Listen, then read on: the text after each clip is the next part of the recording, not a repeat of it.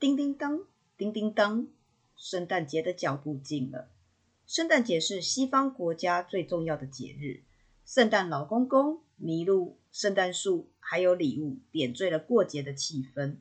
艾瑞卡在圣诞节的那一天遇到了什么惊喜呢？请她来跟我们说说故事吧。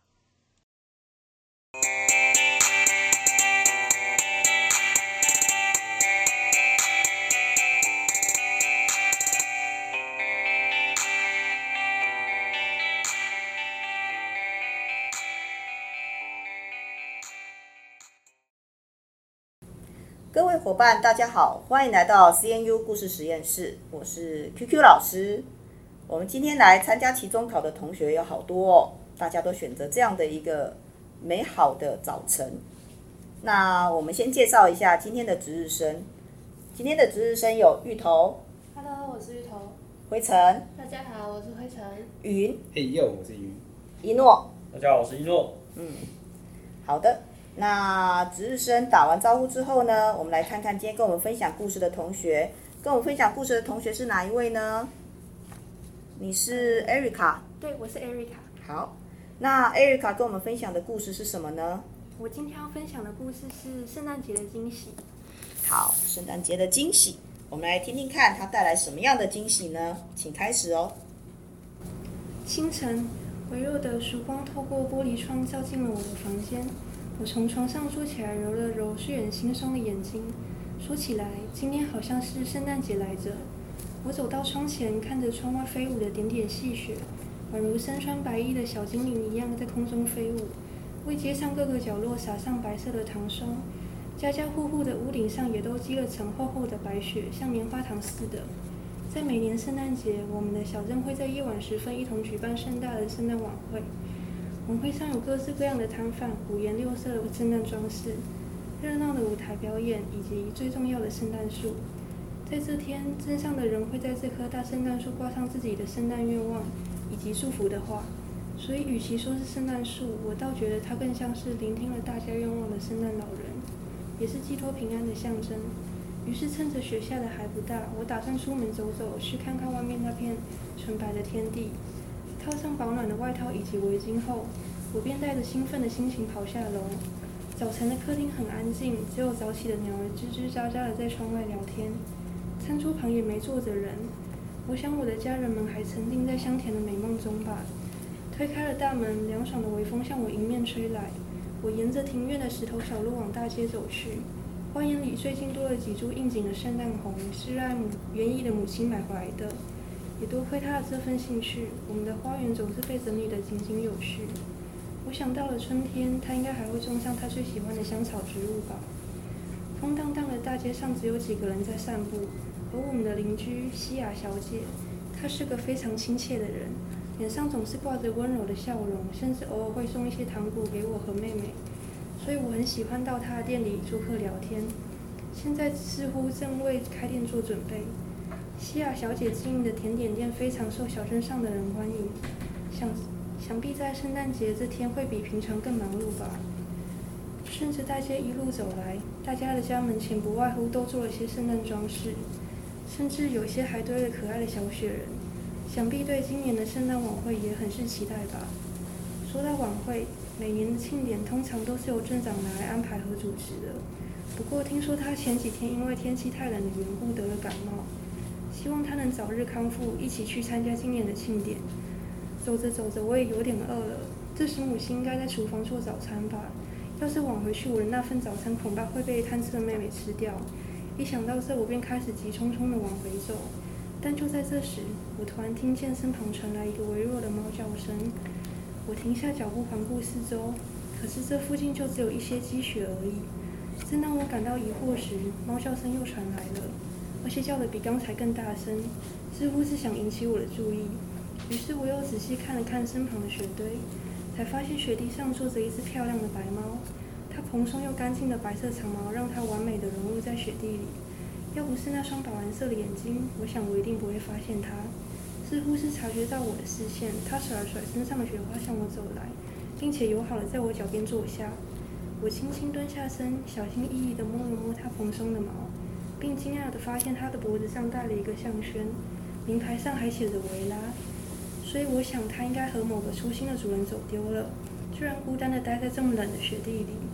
但是我也不能随便带动物回家，不然父亲恐怕会生气。于是我把围巾脱下围在白猫身上，并且希望它的主人能赶快带天，快点带它回家。走之前，我笑着和它挥了挥手，急便急忙地回家去了。毕竟我已经出来一段时间，家人们肯定在担心我了。等我跑到家门口时，雪刚好停了，天空中的阳光也为寒冷的冬天带来了一点温暖。不过就在我拍了拍外套上的雪，打算进门时，我的目光瞥到了一条鲜艳的红色围巾。一条围在白猫身上的红色围巾，它居然一路跟着我回来了。我放下正准备转动门把的手，惊讶地站在门前和它对视，而它则是自然地走过来，往我的脚边蹭了蹭，仿佛我们是认识多年的朋友一样。于是我轻轻叹了一口气，把它从地上抱起，希望父母能同意我们在找到它的主人之前暂时收留它。果不其然，一进门我便看到我的家人们都坐在餐桌上享用早餐。我紧张地看了看妹妹身旁的餐盘，幸好我的那份早餐还没被他吃掉。这时维拉突然对着他们叫了一声，大家才注意到我的怀里抱着一只猫。我顿时在心里感叹，他真的很喜欢引人注目。接着便迎来父母惊讶的神情，以及我的妹妹艾丽兴奋的尖叫。她高兴地跑过来问我，这只漂漂亮的白猫是从哪里带回来的。我只好无奈地笑了笑，和大家解释我是如何遇到维拉的。幸运的是，我父母同意让他暂时住在这里，不过我要负起照顾他的责任，而我自然是非常高兴地答应了，这样他就可以和我们一起度过今年的圣诞节。艾丽甚至说愿意和我一起照顾他，因为他非最喜欢小动物了。说到这个，我们家的庭院有棵树，上面住了两只松鼠，艾丽不止替他们个别取了名字，偶尔还会拿家里的面包喂他们。上个月还和父亲一起动手用木材为他们盖了一个漂亮的窝，固定在树上，说希望他们可以继续留在我们家的庭院。于是他和松鼠们自然而然的就培养起了感情。所以我想让艾伊一起帮忙照顾维拉应该没问题，他是会是个很棒很棒的帮手。就这样过了几天，在这期间我们一家带维拉一起去参加热闹的圣诞晚会，而且很高兴的看到镇长健康的出现在庆典台上。空闲时，我和妹妹也会带她一起到公园玩耍。另外，我们也在镇上的公告栏贴了寻猫启事，希望它的主人看到通知后可以联络我们。又过了一星期，在这几天都搜索无果的情况下，我决定去最初遇到维拉的附近看看。到达目的后，我才发现那里有一栋看似老旧的小房子，不过几乎被杂草和灌木丛挡住，看起来似乎已经没人居住了。不知道维拉的主人是不是住在这儿？我看了看那栋旧房子旁边的住宅，决定鼓起勇气上门询问。来应门的是一位面容慈祥的老奶奶。我向他打听那栋旧屋以及猫咪的事。让我惊讶的是，他说那栋屋子的主人几个月前就搬离这个小镇了。至于猫咪，老奶奶说她以前以为是流浪猫，所以偶尔会喂它东西吃。不过那只白猫总是待在旧小屋的附近。仔细想想，说不定是在等它的主人回来接它。但是过了好久都等不到，老奶奶也觉得那栋房子的主人不会回来了。于是我向她告知我正在照顾那只白猫的事。他说很高兴有好心人愿意收养它，因为它年纪大了没办法照顾动物。之后我又和老奶奶聊了一会儿，然后抱着紧张的心情回家，告诉家人们事情经过。起初我还担心父母不会同意维拉成为一家人的事，但是在听到他们说维拉可以住下来。还称赞它是只聪明又可爱的猫的时候，我心中的大石头总算是放下了。我想维拉的确是一只非常讨人喜欢的猫，不过不巧遇到一个没良心又不负责责任的前主人。但这都是过去了，它从今天开始就是我们家的一份子，而我会一直陪在它身边。这时，维拉走过来，亲昵地坐在我脚边，我弯下身，轻轻地抚摸它柔顺的毛发，就像初次遇见它的时候。但不是在冰冷的街道上，而是温暖的房子内。嗯，我们听完艾瑞卡的故事哈，他讲的就是一个小男孩在圣诞夜里面发现了一只被遗弃的猫，把它带回家的故事。那你在写这个故事的时候是怎么样的灵感，让你会想要写这么一个故事？嗯，因为我想说最近的有特有什么特别的节日，然后我就想到圣诞节快到了，嗯，所以我就想把它当做背景写一篇故事，然后因为我也很喜欢猫咪，所以我也把它加进故事中，然后希望大家可以多爱护动物，然后不要遗弃，随便遗弃它们。嗯，所以你真正重点的就是不要遗弃动物嘛，对它变成就是本来是家猫变成流浪猫。好，那我想我们现在有很多的平台都是在讲这个有关流浪动物的这种赞助，好等等。好，那因为你背景是一个圣诞节，圣诞节对你有特殊的意义吗？嗯，我是在平安夜那一天出生的，所以我对特圣诞节有一种特别的情感，就是会特别喜欢。我在想会把它当做一个就是一个背景哦，那应该是对圣诞节有特殊的意义。好，那你现在目前你有养过猫吗？嗯，没有。哦，你没有，但是你很喜欢猫。对。好。那我我问一下，这边有没有收养过流浪动物经验的同学？呃。那个一诺，你收养流浪猫的经验？呃，对，是野猫。你是在哪里找到的？它是，嗯，自己跑来我们家的。哦哦，自己应该是找食物，然后就可能我们家刚好有一些，可能因为有养也有养狗，然后他可能去找狗的饭碗，然后可能吃一些东西，然后就顺势就变成我们家的半半家猫这样子。嗯，对。好，那辉成这边呢？